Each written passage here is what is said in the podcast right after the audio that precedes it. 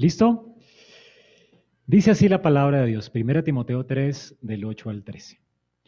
Los diáconos, asimismo, deben ser honestos, sin doblez, no dados a mucho vino, no codiciosos de ganancias deshonestas, que guarden el misterio de la fe con limpia conciencia.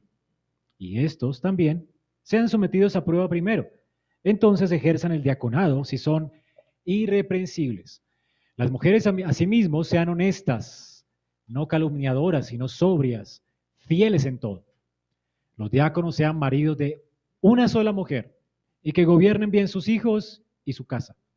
Porque los que ejercen bien el diaconado ganan para sí un grado honroso y mucha confianza en la fe que es en Cristo Jesús. Amén.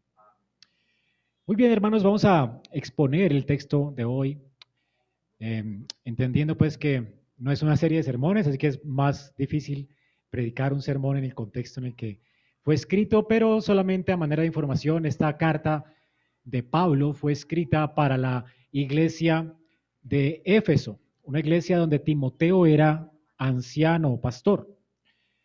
Timoteo fue puesto allí, era, además de su evangelista, los evangelistas eran ordenados por los eh, apóstoles y eran comisionados apostólicos para ordenar y colocar en orden las iglesias que fundaban los apóstoles. Así que Timoteo era uno de estos evangelistas de la, de la iglesia, además un pastor, un ministro de la palabra de Dios en la iglesia de Éfeso. La iglesia de Éfeso fue fundada por el apóstol Pablo en Turquía, eso es más o menos allí en lo que se conoce hoy como Turquía actualmente, en Asia Menor.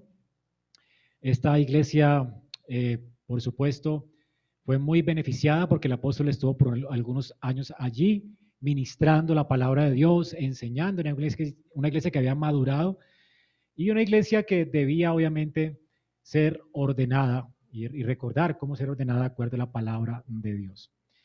El apóstol escribe entonces esta carta es, llamada carta pastoral o cartas pastorales porque son dirigidas a pastores. No significa que la carta la recibía de manera privada y personal Timoteo y la leía Timoteo para sí. Entonces imagínense que llegó una carta de Pablo por la correspondencia, la traía un hermano y esa carta debía ser leída al pastor públicamente en la iglesia. ¿Ok? O sea que no era una carta privada, es una, una carta pastoral porque era dirigida al pastor pero era una carta que debía ser públicamente leída en la iglesia. Así que ustedes pueden ver esto, como la iglesia, junto como estamos nosotros hoy, estaban juntos. Eh, llegó una carta del apóstol Pablo para el pastor de la iglesia y era leída públicamente. Entonces imagínate eh, el, el compromiso de Timoteo para ordenar la iglesia de acuerdo a las palabras del apóstol Pablo. Pablo no está aquí haciéndole sugerencias a Timoteo.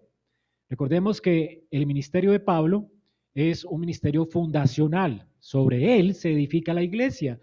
Dios le llamó y le equipó a él para escribir, de hecho, esas cartas inspiradas por Dios. Y esas cartas eran autoritativas.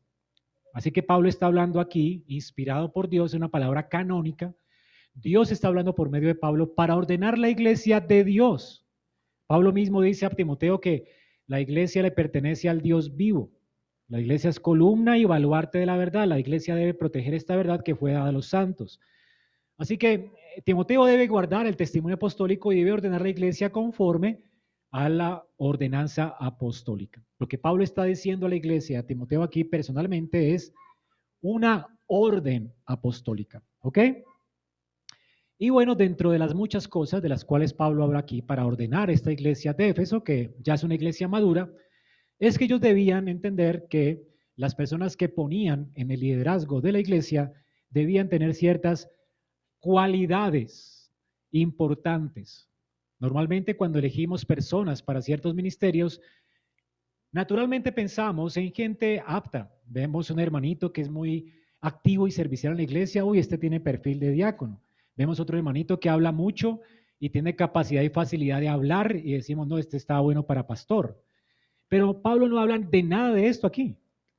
De hecho, Pablo se enfoca especialmente en el carácter de los hombres que la iglesia debe elegir, no tanto en que el hermano sea muy hablador, ¿verdad? O, tenga don de gentes, o sea muy simpático con las personas de la iglesia, no tiene nada que ver. Pablo no habla de nada de esto. No dice que sea simpático, que le haga buena cara a la gente cuando llega y que tenga siempre una cara sonriente. No dice nada de esto que a nuestro parecer podría parecer importante. Para Pablo no es importante esto.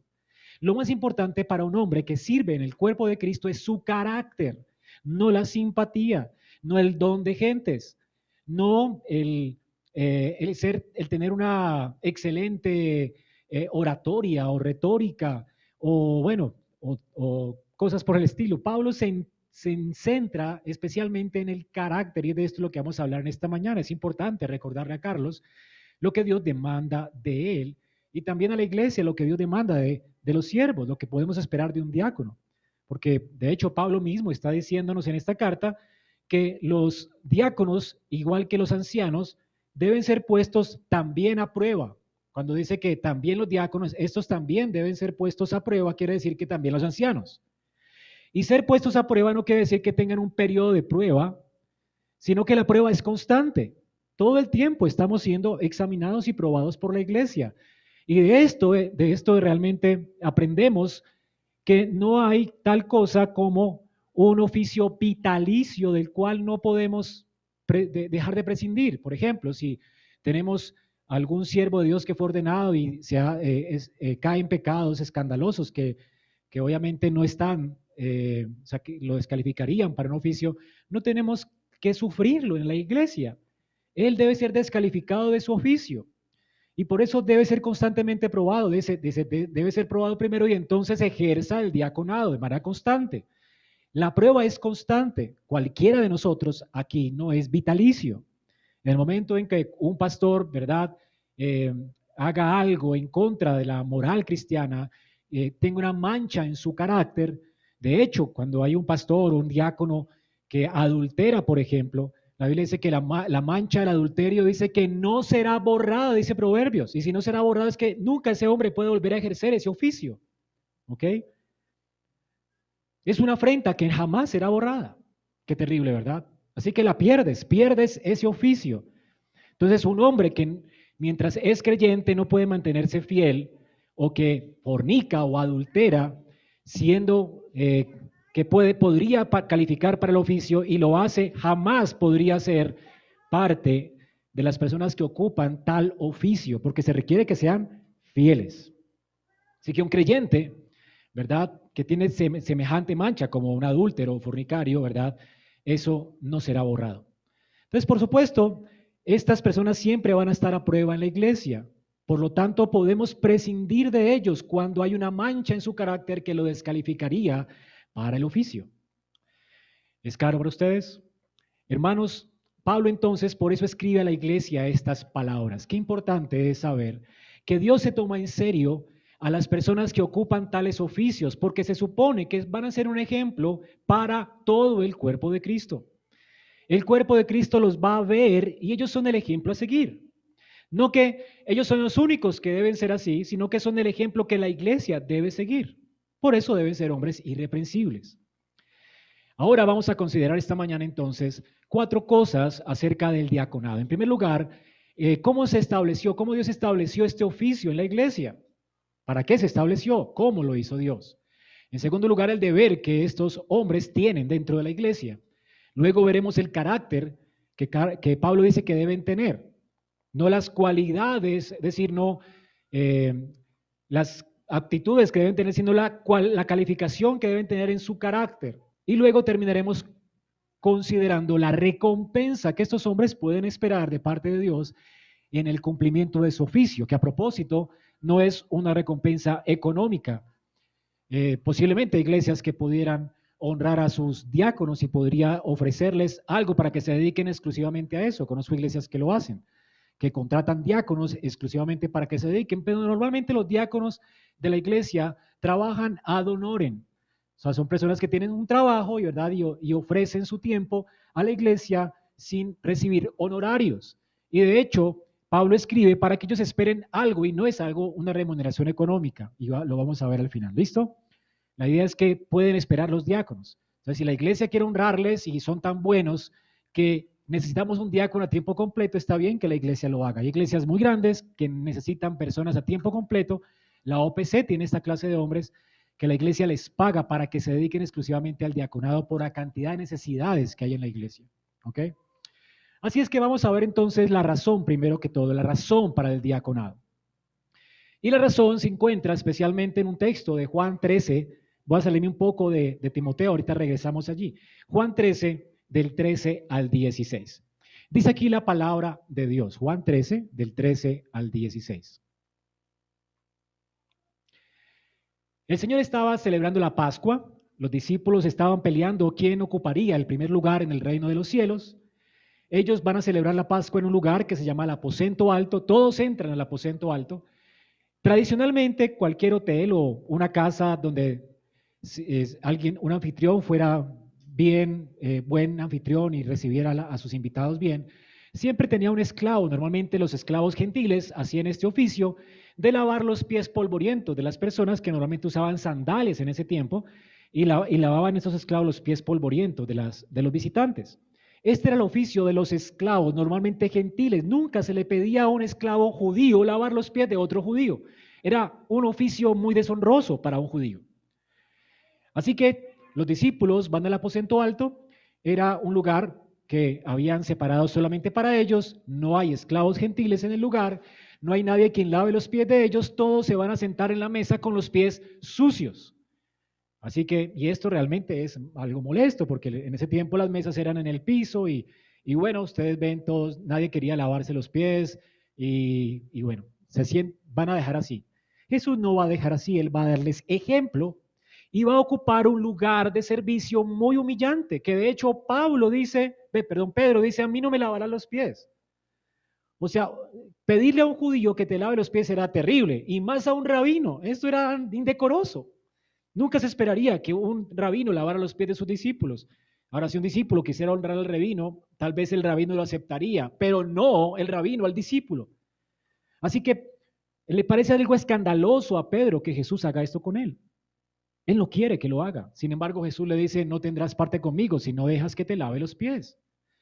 Y luego eh, Jesús les dice a ellos, una vez que él toma su lebrillo, toma su manto, se lo ciñe y toma su toalla y, el platón y comienza a lavar los pies de cada uno, una vez termina, noten lo que el Señor dice en el versículo 13. ¿Saben lo que les he hecho? Ustedes me llaman maestro y Señor y decís bien porque lo soy.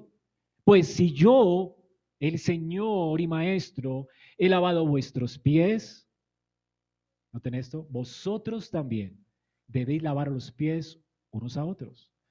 Aquí tenemos el diácono por excelencia. ¿Quieren ver el modelo del diaconado? Aquí está Jesús dándonos el modelo de lo que significa el verdadero diaconado. ¿Qué es el diaconado según Jesús? Una persona que está dando ejemplo para que los demás que lo sigan. ¿Qué ejemplo nos está mostrando él? Que él siendo Señor, Rey, con una dignidad tan alta, se ofrece para lavar los pies de sus hermanos. ¿No es increíble? Esto es lo que hace el Señor. Y de hecho, esta es la figura más representativa de lo que Jesús hará en la cruz. Es una parábola de la cruz. Es una parábola de la humillación de Cristo, una parábola viviente. Dios se hizo hombre, estuvo dispuesto a humillarse de esta manera y tomar forma de siervo, haciéndose semejante a los hombres. Y no bastó con esto. Dice que se humilló a sí mismo y fue obediente hasta la muerte y muerte de cruz en Filipenses. Él se, se humilló a sí mismo, no tomó el ser igual a Dios como cosa que aferrarse, no se aferró a su posición, Él tiene esta posición.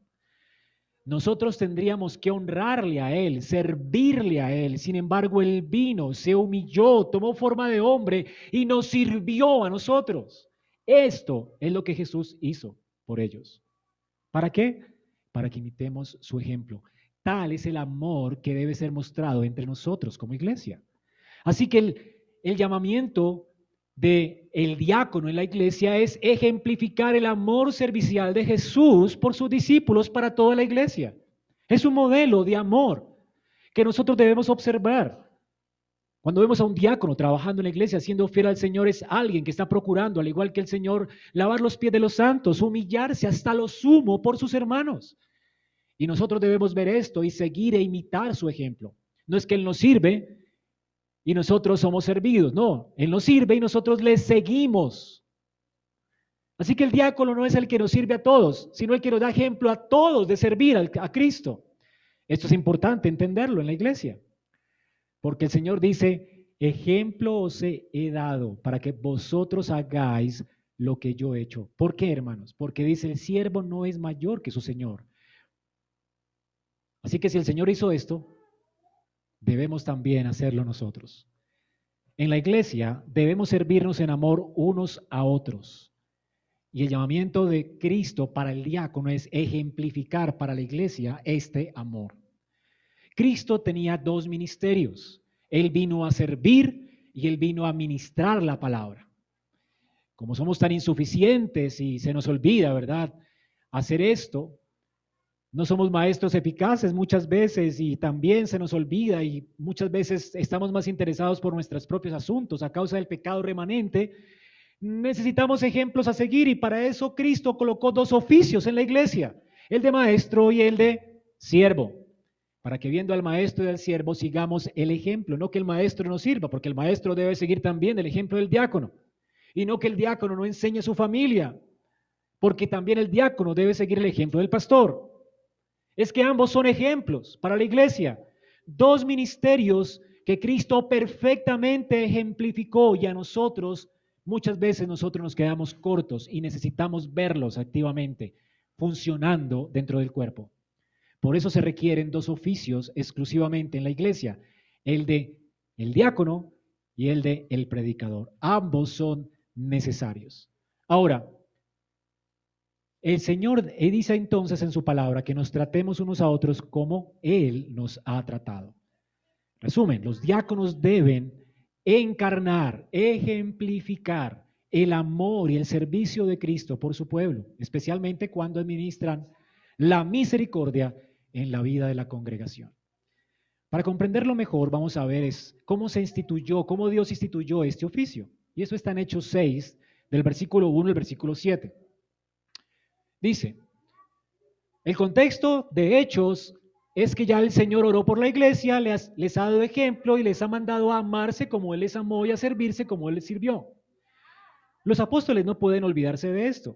Así que están todos orando, han predicado el, Evangelio, la iglesia ahora es una multitud de tres mil personas. Muchos griegos se quedaron en Jerusalén viviendo, habitando, escuchando la doctrina apostólica y dentro de estas personas griegas que no hablaban hebreo, también habían viudas. Y estas viudas, ya que no hablaban del idioma hebreo, se sintieron desatendidas por los apóstoles. Se suponía que ellos eran los líderes de la iglesia y debían hacer lo que comúnmente los líderes de la iglesia desde el Antiguo Testamento estaban llamados a hacer. Las sinagogas, el Sanedín, esas personas estaban liderando el servicio a los necesitados y a las viudas en el Antiguo Testamento. Se supondría que los apóstoles deberían liderarlo, así que ellas se quejan con los apóstoles porque están siendo desatendidas. ¿Cuál es la solución de ellos? Dice que el número de discípulos creció, comenzaron a murmurar los griegos contra los hebreos de que las vidas de aquellos eran desatendidas en la distribución diaria. Entonces los doce que hicieron, convocaron a la multitud de los discípulos y dijeron, no es justo que nosotros dejemos la palabra de Dios para servir a las mesas. Noten esto. Ellos entendieron la importancia de ejemplificar eh, a Cristo predicando y anunciándolo, porque es su llamado, especialmente como apóstoles, ¿verdad? A toda criatura. Ellos también servían y lo estaban haciendo, pero no tenían la capacidad de atender a toda esa multitud y muchas veces podían desatender a las personas o hacerlas sentir desatendidas en un sentido. Ellos no podían hacer todo el trabajo. Así que como entendieron el problema, no simplemente dijeron, el Señor nos llamó a predicar, de malas las viudas. No, porque lo otro también es importante. Una iglesia no puede ser luz en el mundo si no predica el Evangelio y si no sirve, se sirve en amor unos a otros. La escritura nos dice que el mundo va a creer porque nos van a ver y van a decir, miren cómo se aman. Si no hay amor entre nosotros, si hay gente aguantando hambre en la iglesia, si hay gente sufriendo en la iglesia y no está siendo consolada, no estamos siendo efectivos en nuestro testimonio público ante el mundo. Así que el pastor es necesario, pero también es necesario un diácono que atienda este tipo de necesidades para que el mundo crea. Que seamos luz y sal. La luz alumbra, el amor debe ser ejemplificado y la sal preserva, la palabra debe ser predicada. Ambas cosas son necesarias dentro del cuerpo de Cristo porque ambas cosas están ejemplificando a Cristo, el carácter. Por eso somos su cuerpo, ¿verdad? Somos el cuerpo de Cristo. Y entonces ambas cosas son necesarias. Así que los apóstoles no simplemente dicen, Dios nos llamó a predicar de malas las viudas. No. ¿Qué hicieron ellos? No es justo que abandonemos una cosa para dedicarnos de lleno a otra. Ambas son necesarias. Necesitamos quien dirija la iglesia para prestar ayuda al necesitado. ¿Quién lo va a hacer? Y allí entonces surgieron los diáconos dentro de la iglesia cristiana. Dice entonces, hermanos, de entre ustedes escojan a siete hombres de buen testimonio. ¿Por qué siete? No sabemos por qué siete, ¿verdad? Pero seguramente les pareció un número apropiado para atender a toda esa multitud. Eh, hermanos, por supuesto, no eran hermanas, eran hermanos hombres. Ellos eran los que debían ser ordenados y debían tener un carácter. Noten que no hablen los que más hablan en la iglesia, los que sean buenos negociantes, que tengan don de gentes, que le sonrían a todo el mundo. No, no habla de esto. ¿Qué es lo que está buscando Dios de los diáconos? Entonces dice, busquen hermanos de entre ustedes de buen testimonio. Tiene que ver con carácter. Llenos del Espíritu Santo.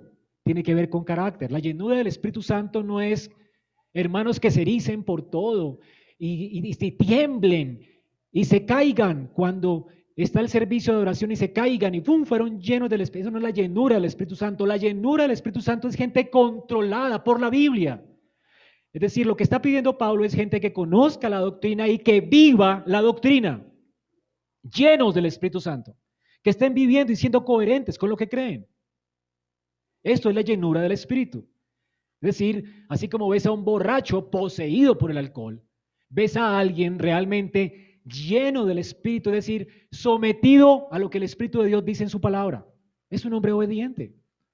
Por lo menos no perfecto, pero sí obediente. Cuando se da cuenta de un error, él cambia y está dispuesto a pedir perdón, arrepentirse y seguir adelante sirviendo al Señor a la manera en que Dios dice que le sirvamos. Esto es alguien lleno del Espíritu Santo.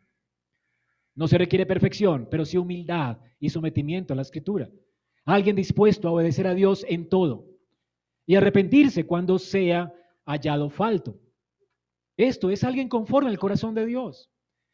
Y entonces también gente llena de sabiduría. Necesitan ser sabios porque necesitan hacer cálculos matemáticos, ser sabios para discernir a quién deben ayudar, a quién no pueden ayudar. No todo el que llega a la iglesia se le puede ayudar. Aquí ha llegado gente que quiere robar, no quiere ser ayudada, sino quiere robar. Oye, y que monta una película para que le demos dinero. Un diácono no puede ser un crédulo, y alguien que reparta plata como el rey Midas, no sé, no, la iglesia tiene también recursos limitados y necesita administrar bien los recursos para los necesitados, de manera que no se malgasten y sepan que están cayendo en manos de personas que realmente lo necesitan. Y para eso un diácono necesita sabiduría. Y entonces, dice que ellos van a persistir en la oración y en el ministerio de la palabra. Se van a enfocar en eso. No quiere decir que no sirvan. Pablo de hecho está interesado en los necesitados. Él mismo llevaba ofrendas para los necesitados, pero se acompañaba de diáconos para que le ayudaran con este ministerio. Es decir, los ancianos van a liderar la tarea y también van a tener que supervisar el trabajo de los diáconos, pero los diáconos van a hacer la tarea. Ellos necesitan cierta libertad para actuar también. Así que van a ser líderes dentro de la iglesia para liderar este trabajo de tener misericordia por la multitud. Y la iglesia dice que le agradó la propuesta y eligieron a Esteban. Aquí la palabra elegir es levantar manos. Se usa también para la ordenación de personas. Levantar manos, lo que hicimos nosotros hace ocho días, ¿verdad? Eligieron a estos hombres, a Esteban, varón lleno de la fe, del Espíritu, a Felipe, Procoro, a Nicanor, Timoteo y Timón y Pármenas, y a Nicolás, prosélito de Antioquía, los cuales presentaron ante los apóstoles y luego ellos orando, que es lo que haremos hoy, impusieron sus manos, los ordenaron a este santo ministerio. Y crecía la palabra, miren esto, y crecía la palabra del Señor y el número de los discípulos se multiplicaba. Cuando hay palabra de Dios y cuando el amor de Cristo es ejemplificado, la iglesia también crece y se fortalece. Es el efecto por lo menos natural. Hay, eventualmente las iglesias pueden ser que se estanquen por, el propósito de Dios, pero una iglesia saludable normalmente va a seguir creciendo, se va a seguir multiplicando. Entonces la palabra de Dios crecía y el número de discípulos se multiplicaba y también muchos de los sacerdotes obedecían a la fe. El ejemplo atrae. Así que ellos testificaban, pero también ejemplificaban el amor. De hecho, Hechos dice que la gente veía a los discípulos y decían, mirad cómo se aman. Porque habían viudas hablando bien de la iglesia, siendo atendidas, felices, porque habían hermanos ocupados de este santo ministerio. ¿Entienden esto? Ahora en medio de la pandemia, he escuchado testimonios de personas que se han arrepentido porque ven el amor de la iglesia. Es increíble. Entonces, hermanos, esto es realmente lo que estamos llamados a hacer. La iglesia estaba creciendo y siendo activa, ejemplificando a Cristo y aquí entonces nació el ministerio diaconal. Ahora, esto normalmente era algo que se, se daba en el Antiguo Testamento. Solo que no era, o sea, estaba a cargo del Sanedrín o del grupo de ancianos de la iglesia. Y eran muy rigurosos en la administración de las ofrendas para los necesitados. Por ejemplo, todos los viernes, en el tiempo del Antiguo Testamento, las comunidades judías eh, tenían hombres que parecían como diáconos. Ellos recorrían todos los mercados pidiendo las, verduras que sobraban. Esto se, da ahora también, como la, la canasta de alimentos. En la iglesia había ese tipo de hombres para el beneficio de hermanos que estaban en necesidad, recorrían los mercados, los mercados botan las frutas que ya se están pasando, venciendo.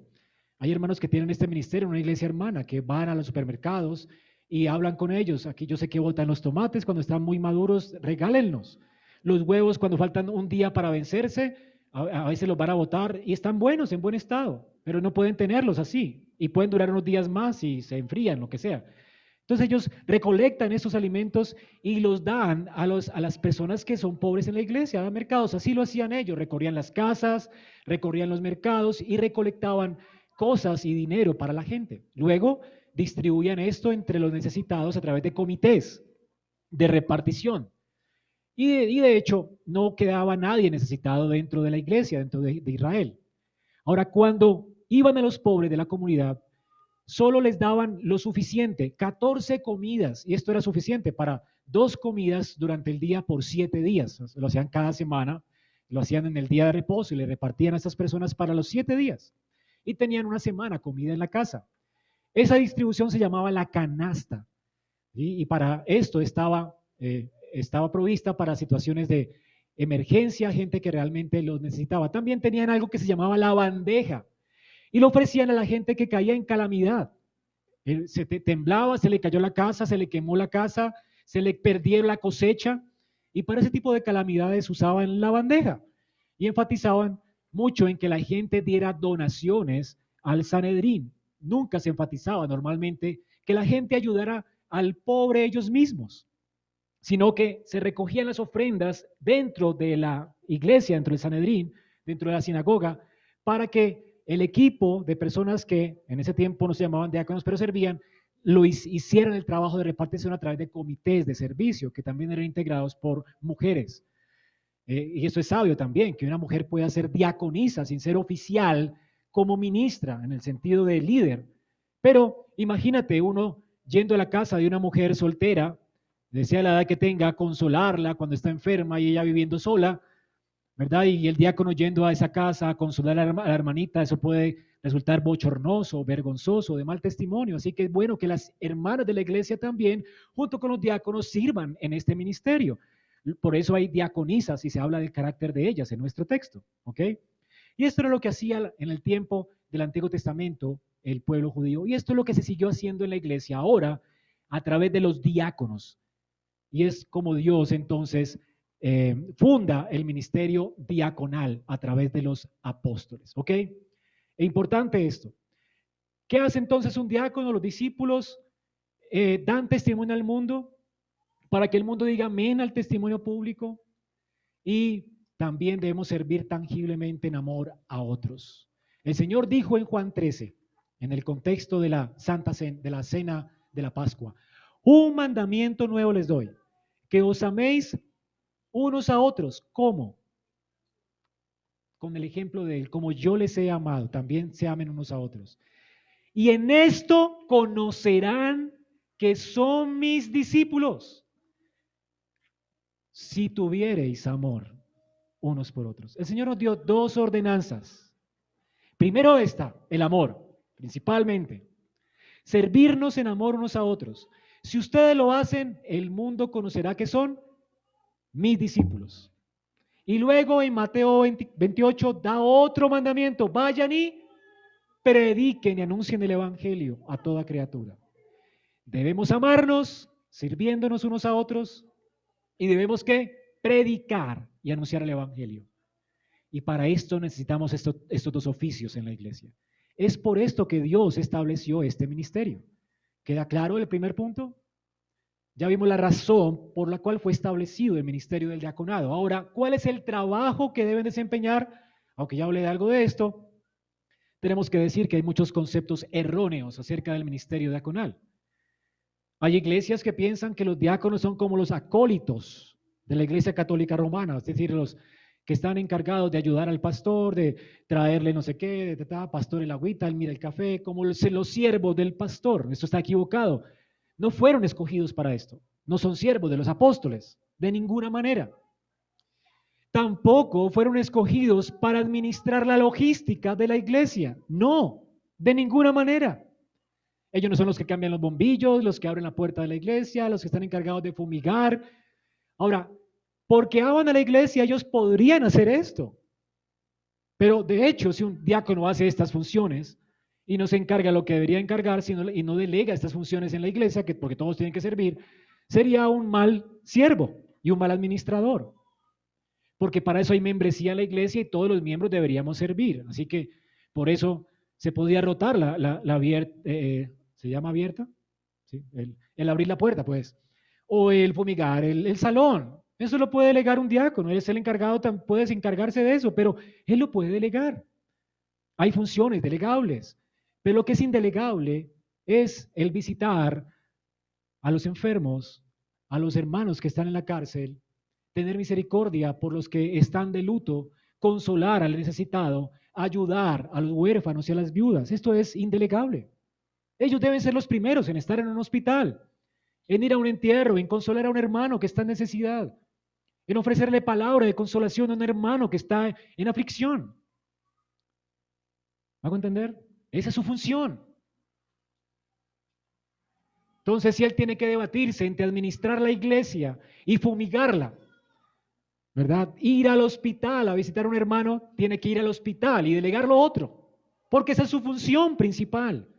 Lo otro lo podría hacer en amor, pero un diácono no está para administrar, es decir, para hacer, hacer la logística del templo, ni para ser el ujier de la iglesia, ni para recibir en la puerta a los hermanos, ni para limpiar la silla, ni para cambiar los bombillos, ni siquiera para administrar el dinero de la iglesia.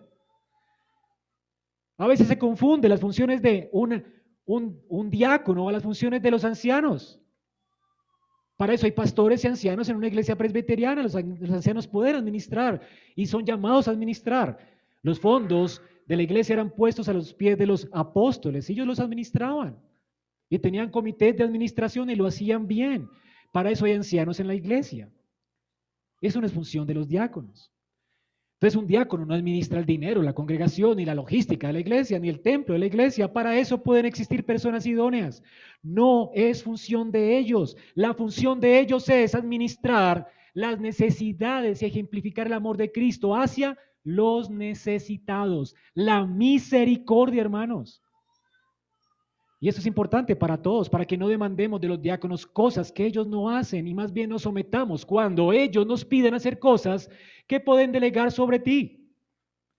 Si cualquier diácono, que de hecho tienen funciones logísticas, te pide que vengas a abrir el salón de la iglesia, hazlo con, con honor y con, y con gusto porque es función de toda la iglesia, servir. Cuando un diácono te diga que este domingo te toca lavar el baño, y dejarlo aseado o fumigar la iglesia, pues sométete con gusto a ellos y hazlo con gozo, porque para eso somos miembros de la iglesia. ¿Me hago entender? Son cosas que todos podemos hacer. ¿O te duele tomar un trapero? ¿Qué tipo de siervos somos, pues? Todos somos llamados a este oficio en la iglesia. Ellos pueden delegar funciones, pero no es la tarea de ellos. Entonces no es que para eso tenemos diácono, no es que tú no le pagas al diácono para que hace el salón. ¿Ok? Y si la iglesia quiere pagar a alguien, debe contratarlo para que le hace el salón. Y si no hay presupuesto para pagarlo, tenemos que hacerlo. Alguien lo tiene que hacer. Y para eso todos estamos dispuestos a hacerlo. Eso es importante, por lo menos en la iglesia, todos están disponibles. Si usted es miembro, se le dice que está disponible para cualquier oficio que le toque. Así que el Señor estableció el diaconado para guiar y ser ejemplos para la iglesia en el servicio a los necesitados de la iglesia. Tampoco ellos son los llamados a abrir ONGs o ayuda a los necesitados del barrio. Ellos son llamados a las necesidades de la iglesia. ¿Para qué llamaron a los apóstoles? A los diáconos, para auxiliar a las viudas de la iglesia local. ¿Me entienden? Esa es la idea. Entonces, los diáconos que son siervos. ¿Siervos de quién? Primeramente de Cristo y por amor se hacen siervos de sus hermanos. Para eso se usa el término en la Biblia. En la Biblia normalmente el término se usaba de manera genérica para hablar de todo tipo de servicio, especialmente de los que servían a las mesas, de los meseros. Eh, si tú lees la Biblia, en Juan 2.5 se usaba para el maestresala, que probaba los vinos y que servía las mesas en las bodas de Canaán. Eh, también se usaba en Lucas 4.39 el término diácono para referirse a la mamá de Pedro, que luego de que Jesús la sanó comenzó a servirles a ellos y fue hospedadora con las personas que estaban en su casa y sirvió la mesa, les sirvió comidita y les dio su cafecito. Esto es diaconía. Aquí se usa pues de manera genérica para toda clase de servicio, hospitalidad para la gente. Pero se usa de manera técnica, así como usamos la palabra presidente para el presidente de una corporación, para el presidente de una asociación, pero solamente hay un presidente oficial en, un país, en un gobierno, ¿verdad? Ese es un oficio digno en un país y solamente existe un presidente. El presidente de la, empresa no es el presidente de la república. Entonces, aunque es una palabra genérica, se usa para, distinguir a un oficial, hombre, varón, dentro del cuerpo de Cristo. Y así lo usa entonces Timoteo. Es así entonces que el oficio de él es ejemplificar el servicio de amor que la iglesia manifiesta al mundo. Como el diácono es un servidor que da ejemplo del amor de Cristo, el diácono no está buscando poder ni prestigio en la iglesia.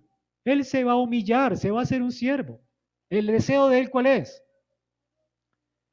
Ayudar al pueblo de Dios que está sufriendo y que está en necesidad.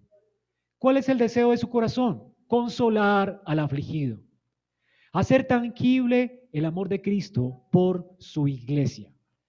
Así que hay muchos ejemplos de esto en la escritura. ¿Cuál es el carácter, en tercer lugar, que se requiere del diácono? Ya vimos cuándo nació el oficio, ya vimos qué es lo que él hace, se supone que va a hacer en la iglesia. ¿Cuál es el carácter que la Biblia dice que debe tener? Primera de Samuel 16:7 nos habla de algo y es que Dios llama a hombres para que le, ministren a Él. Y Él decide su palabra decirnos qué es lo que Él ve o mira. Cuando Samuel estaba escogiendo un rey para Israel, Dios le dice, no mires al parecer. La gente quiere un rey y ¿qué rey quiere buscar? Alguien alto, poderoso, fuerte, con aptitudes y don de gentes, con don de gobernar, tal vez alguien eh, bien déspota, frío para calculador, para tomar decisiones, es un rey. No. Eh, Dios dice, no mires estas cosas. No mires lo que el hombre ve según el ojo, porque yo lo desecho. Dios no mira esto. A Dios no le importa lo que la gente ve, o las cualidades que la gente puede ver, o la, actitud que la gente puede ver en alguien. ¿Qué ve Dios? Jehová no mira lo que mira el hombre, pues el hombre mira lo que está delante de sus ojos ¿Qué hombre tan servicial? Si este hombre no tiene un corazón conforme al corazón de Dios, no sirve para el ministerio. Aunque tenga un don de gente y aunque tenga un don de servicio, no sirve. ¿Qué mira Dios? El corazón. Jehová mira el corazón. Y esto es lo, de, lo que, de lo que Pablo hace eco. ¿Qué es lo que Dios está mirando? El carácter. Y Pablo entonces dice cómo es que la iglesia debe buscar hombres para el ministerio diaconal. ¿Qué le dice a Timoteo? Versículo 3. Los diáconos a sí al igual que los pastores, noten esto, el diácono no es una clase inferior de hombre que tiene que ser menos santo que el pastor. Ambos hombres tienen que tener el mismo carácter. No, el pastor sí tiene un carácter, este no tanto, entonces para diácono. No. Ambos tienen que tener el mismo carácter. Asimismo, el diácono. Tanto el diácono como el pastor se les demanda el mismo carácter. ¿Es comprensible eso? Entonces, el hermano es servicial, pero tiene luchas allí con la pornografía. Pongámoslo de diácono. No, no puede ser diácono. ¿Vamos a entender? Es que él maltrata a su esposa y entonces no, no es que él realmente es, eh, eh, no sé, tiene problemas con la bebida. Pongámoslo de diácono. No, hermanos, se le requiere lo mismo. Por eso dice Pablo, los diáconos a sí mismo, igual que el pastor, se le demanda el mismo carácter. ¿Ok? Pablo entonces está, está pidiendo a la iglesia que busquen este tipo de hombres. El oficio lo deben desempeñar hombres piadosos con deseo de servir, en primer lugar, sanos en la fe y con un carácter probado. Entonces, el Señor busca para sí hombres conforme a su corazón, dice MacArthur que esto quiere decir que son hombres que piensan como Dios piensa, que sienten como Dios siente, que responden como Dios responde, un hombre con un corazón que late con el latido del corazón de Cristo, cuyo corazón ama la justicia, odia el pecado, cuyo corazón ama al pecador, pero rechaza sus obras, un corazón que se extiende en misericordia a los que sufren, un corazón que se preocupa, un corazón que conoce la justicia y la obediencia, un corazón que se consume con la extensión de la gloria de Dios el Padre. Esta es la clase de corazón que tenía Cristo y que debe ejemplificar un diácono. Termino la cita. Entonces, ¿de qué habla Pablo? Como dice MacArthur, Pablo está hablando aquí de cualidades de carácter. Carácter espiritual, carácter personal, carácter en su servicio, carácter en su pureza moral y, y carácter para asumir su vida familiar. En primer lugar, hablemos del carácter personal. Primera Timoteo 3.8 habla de que deben ser personas honestas, deben ser honestos. Significa que deben ser personas honorables. Es decir, que sepan el peso del honor que implica ser cristiano. Es un honor no llevar el nombre de diácono, es un honor ser cristiano. Es un hombre que se toma en serio su vida cristiana, que no solo la toma de manera liviana, que mide sus palabras, que no usa sus palabras livianamente, que no es como un tonto que cuenta chistes y cosas por el estilo y, se burla de los demás. Y está usando sus palabras no para edificación de la iglesia ni para edificación del oído de las personas. Es un hombre que se toma en serio su vida cristiana, que su manera de hablar realmente lo hace un hombre honorable en su actuar. Esto es un hombre con un carácter personal honorable, que está viviendo su vida para la gloria de Dios, que se toma su vida en serio, se toma su responsabilidad en serio, su cristianismo en serio. Es un hombre que trata de imitar a Cristo con todo lo que hace. No es el sello de la perfección, porque no existen hombres perfectos, pero es un hombre que se toma tan en serio su cristianismo que cuando falla pide perdón y se arrepiente y corrige su manera de hablar, su forma de actuar. Es un hombre que está haciendo correcciones constantes en su vida. Además, es un hombre sin doblez. La palabra doblez se usa para doble lengua. no es como Satanás que calumnia o que da una información a uno y otra a otro a su conveniencia para lograr sus fines. No es un hombre que trae razones, chismoso, doble lengua en su hablar. Entonces, malicioso, le dice a alguien algo para lograr su propósito y luego le dice a otra persona algo diferente para lograr su propio propósito y sus fines, astuto en su lengua. No puede ser un hombre con doblez de lengua. Debe ser un hombre humilde, sujeto al Señor y con sencillez en su hablar, que su sí es sí, su no es no. Es honesto en su forma de hablar, no se anda con rodeos. Este es el diácono que Dios busca. La idea aquí es integridad en su habla. Y esto es importante porque él va a conocer necesidades de los hermanos que algunos hermanos no quieren que el resto de la iglesia se dé cuenta, porque son bochornosas. Él tiene que ser prudente en la forma en que habla. ¿A quién va para contarle algo importante? Tiene que ser prudente para no estar llevando chismes y cosas por el estilo. Debe ser prudente aún en la forma en que habla con su esposa. A la esposa no se le puede contar todos los problemas de la, de la iglesia y contarle todas esas cosas. Debe ser prudente aún en su hablar con su mujer. No todo lo tiene que saber ella. Eso también es chisme familiar, pero igual es chisme. Es un, un, hombre prudente en su hablar. Es el carácter que se demanda de un siervo fiel. Hermanos, Dice aquí también que no puede ser un hombre dado al vino, no un borracho. En cierto sentido, es un hombre, en el tiempo de Pablo, la gente tomaba vino como tomar agua hoy, a causa de que el agua no era potable. Y mezclaban el agua con el vino para hacerla potable. Y habían hermanitos que les gustaba mucho el vino y se emborrachaban con el vino. Así que es un hombre que su vida es una vida de sobriedad. No está entregado al vino como modo de vida. No quiere decir que no tome vino, porque en el tiempo de Pablo tomaban vino. Pablo le dice a Timoteo que tome vino por su estómago. ¿Ok? Así que puede acompañar el vino con, con una comida o algo así, o tomarlo aquí en la Santa Cena, pero es ser sobrio. No tomar vino hasta emborracharse. Porque hay personas que ven al diácono con una cerveza en su mano y dicen, ¡ay, qué mal ejemplo, ¿verdad? Qué testimonio tan malo. Esto no está mal. El problema es que esté sobrio. Tomarse una cerveza no está mal, el punto es la sobriedad de Pablo aquí. Nunca está mal el uso de bebidas alcohólicas en la Biblia, lo que está mal es la borrachera, lo que Dios condena. Entonces, tú puedes hacer buen uso de las bebidas alcohólicas mientras no seas un borracho. Si tienes problemas con la borrachera, pues no tomes. El punto es la sobriedad. Y eso tiene que ver también con la sobriedad en su manera de actuar. Es el énfasis de Pablo aquí. Él tiene que ser sobrio en su forma de actuar.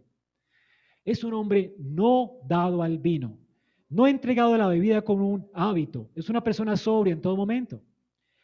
Cualidades aquí también tienen que ver con la codicia, que tiene que ver con el dinero.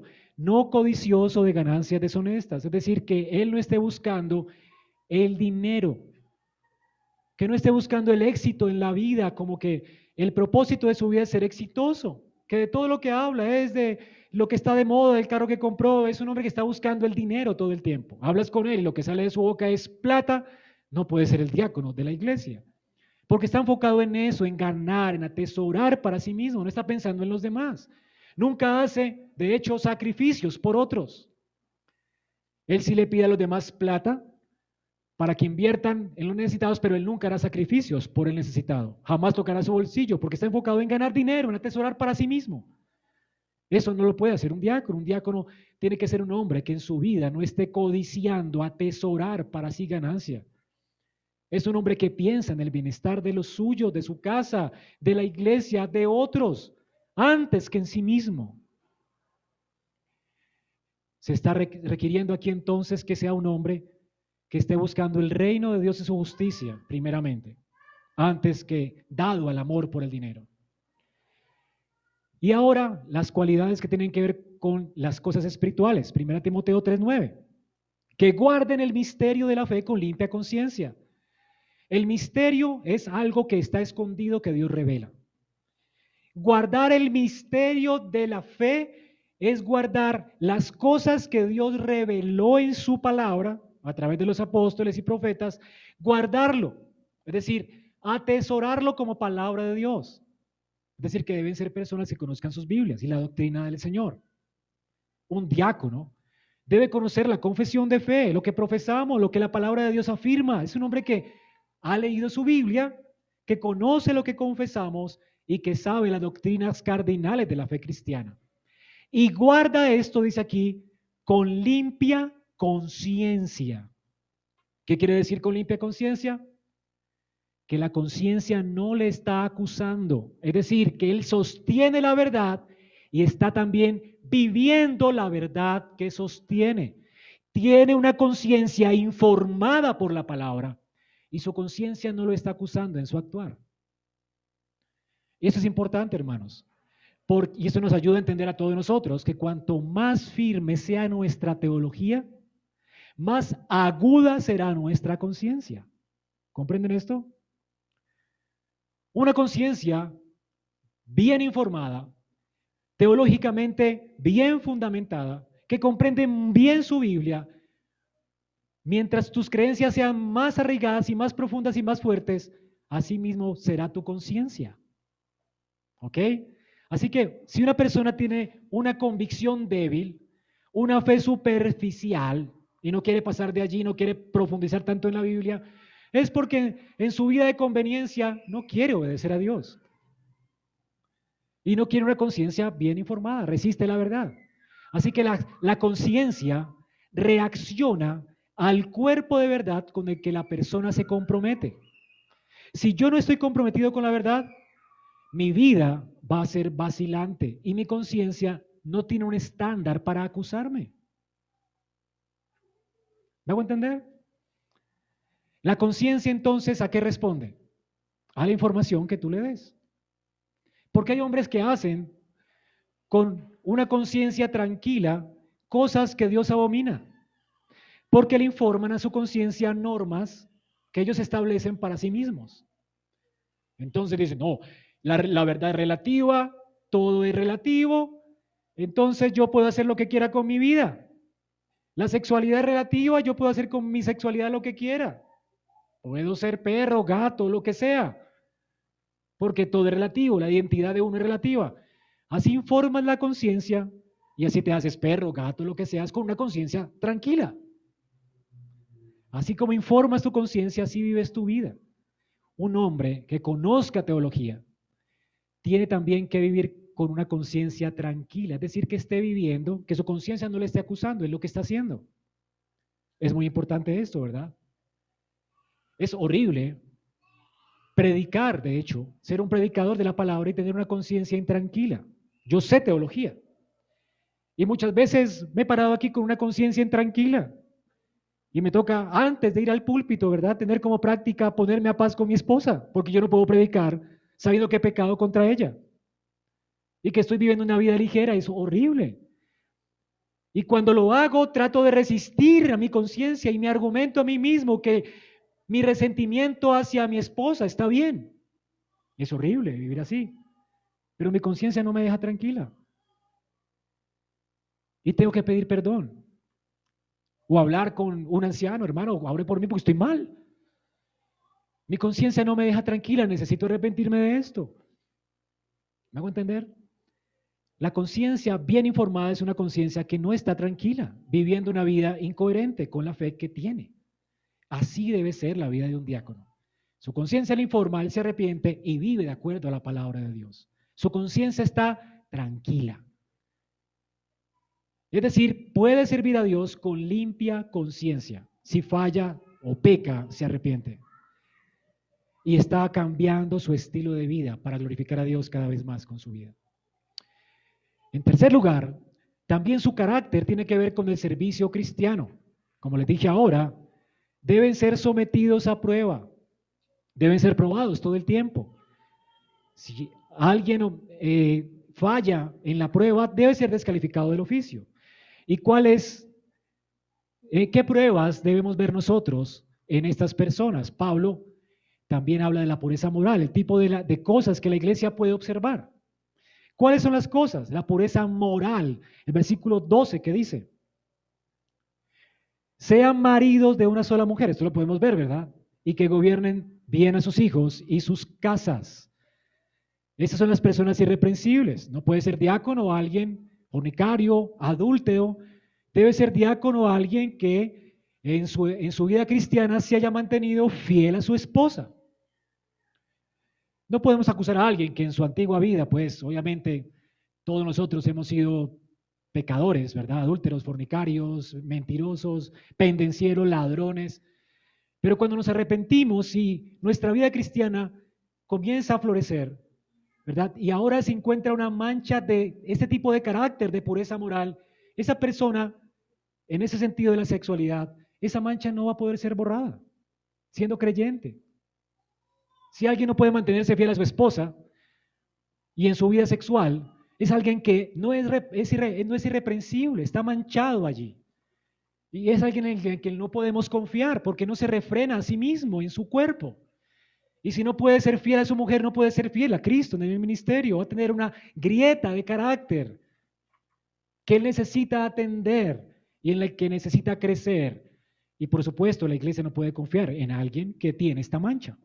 ¿Ok? Tiene que ser alguien fiel, pues, en cuanto a su vida cristiana. Se requiere que sea marido de una sola mujer. Fidelidad a una esposa. También se requiere que sean buenos mayordomos de su hogar. Se supone que ellos van a administrar la iglesia y si no saben administrar su familia, pues van a ser necios en la administración del cuerpo de Cristo. Si no pueden consolar a una esposa, ¿cómo van a consolar a un hermano? Es imposible, ¿verdad? Si su esposa está quejumbrosa, es una mujer que no tiene consuelo, es un hombre que tiene que ser descalificado para este oficio. Porque ¿cómo va a llevar consuelo a otros cuando en su casa no hay consuelo, no hay bálsamo, no hay sanidad? Se supone que este hombre va a tener consuelo, va a proveer para los suyos, no va a meter en problemas de finanzas a su familia. Es un hombre que maneja bien el dinero. Si hace bien esto, va a ser bien, lo va a hacer bien también en su casa. No va a meter en problemas a la iglesia, no, se va a quedar con las ofrendas de los necesitados, no, se va, no a sustraer el dinero de la bolsa. ¿Por qué? Él está administrando bien los recursos de su casa. No está endeudando su casa. No está metiendo en problemas a su familia por su codicia. No es un hombre que le debe un centavo a cada, a cada persona. No es un ladrón.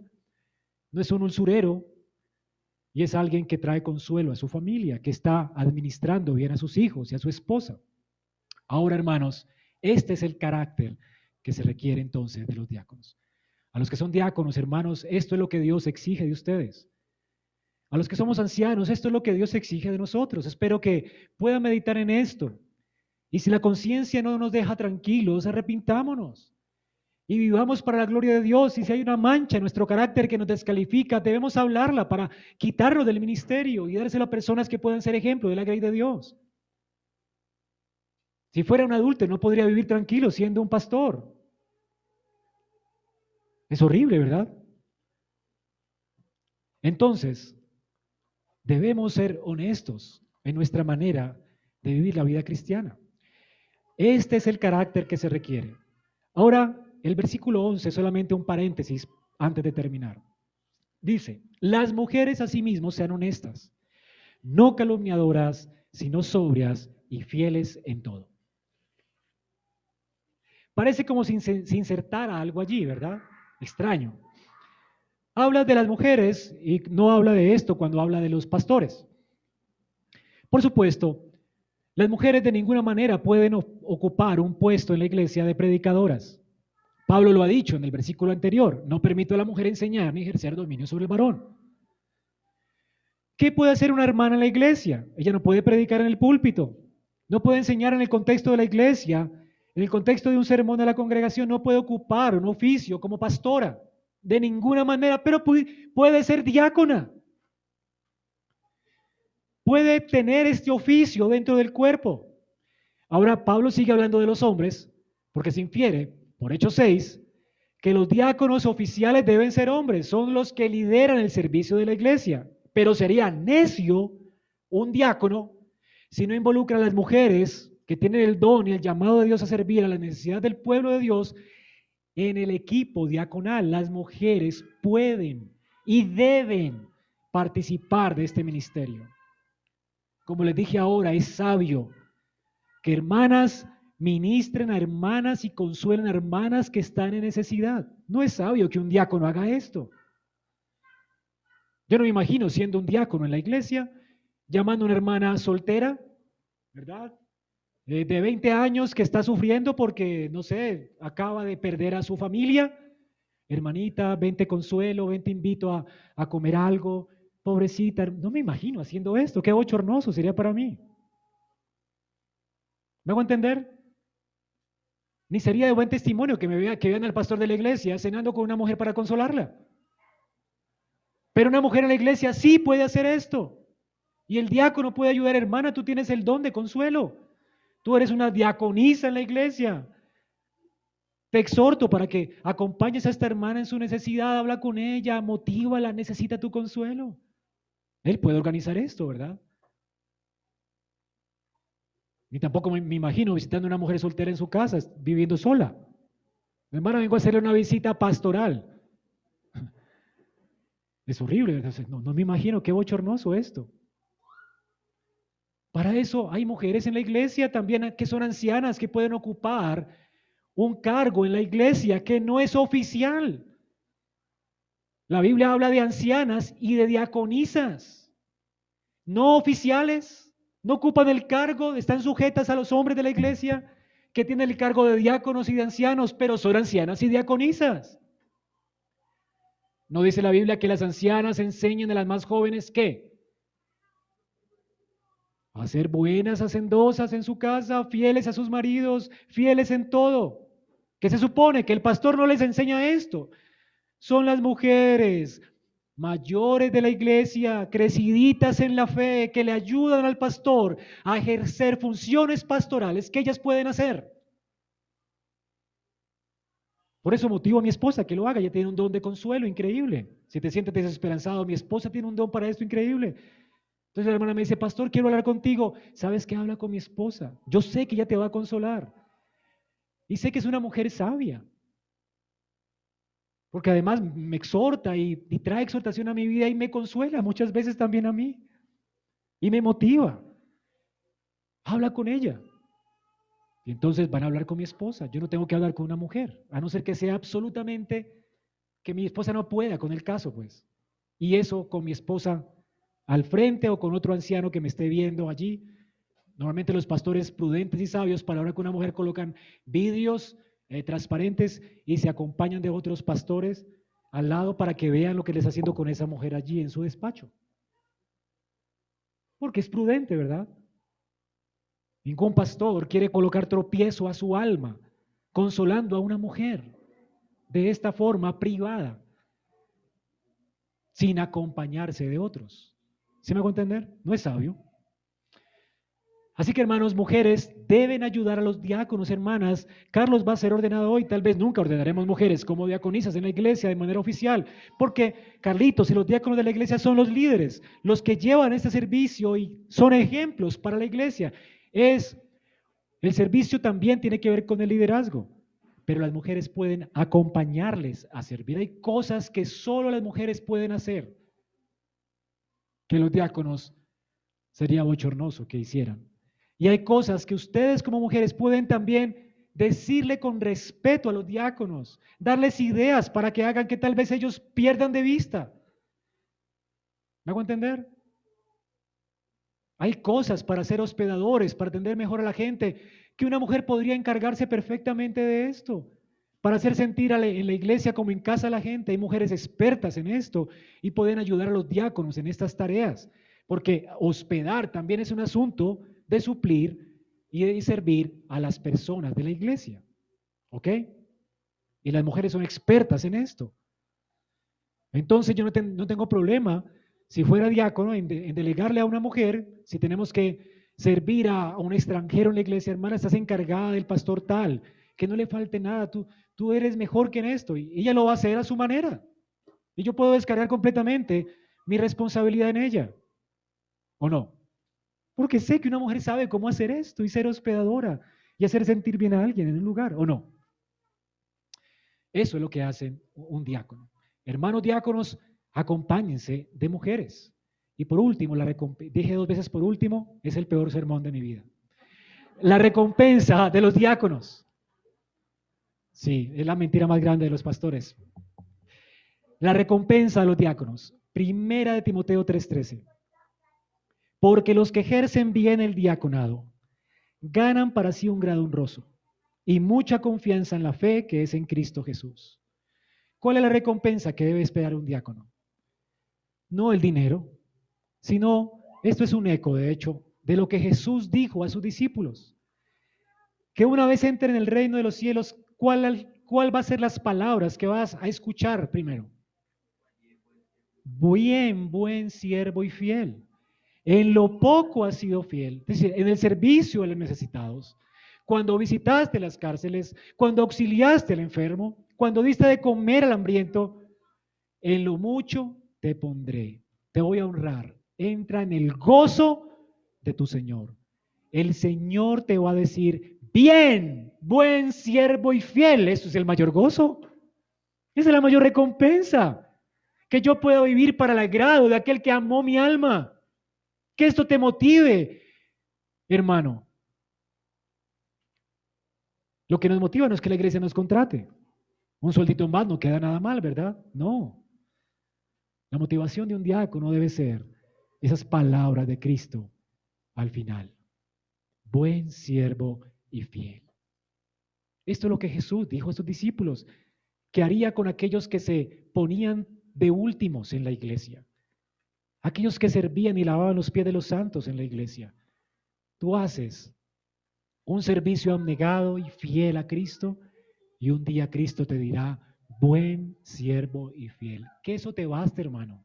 Tú no sirves para que la iglesia te diga gracias, para que al finalizar el año entonces hagamos una premiación del mejor diácono que nos ha servido y le demos un honorario al, al que más ha visitado hospitales este año y le demos una condecoración.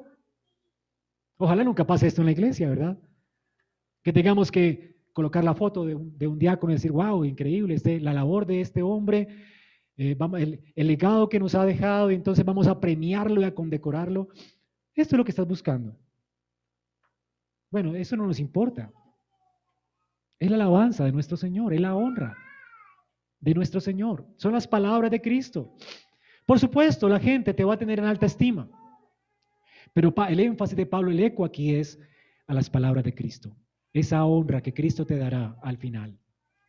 Y en segundo lugar, dice aquí que no solamente ganan para sí ese grado honroso que Cristo les dará, sino también mucha confianza en la fe.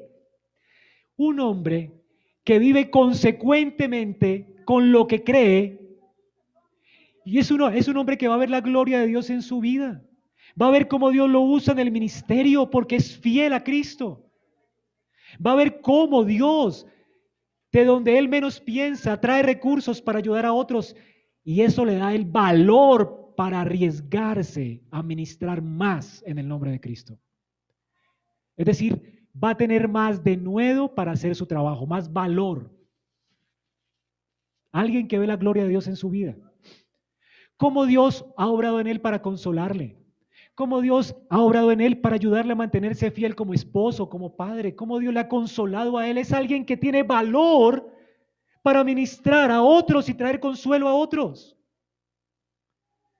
Si uno ve progresos en su vida cristiana, y si uno ve cómo no es el mismo de hace 10 años, si uno ve cómo Dios le ha sostenido y le ha mantenido fiel en la vida, uno sabe cuando aconseja a un hermano con valor, hermano, confía en el Señor, porque el Señor jamás desampara a los que confían en Él. Y uno lo hace con denuedo, con valor. Dios te va a dar más valentía para traer consuelo a tus hermanos. De eso se trata, esta es la recompensa. Dios te va a honrar y te va a dar más valor para servir en su nombre, con determinación. Y esto es lo que debe esperar Carlitos en su ministerio. Esta honra de Cristo y este valor, si es un buen siervo fiel para el Señor. Y cualquier diácono que esté sirviendo en la iglesia.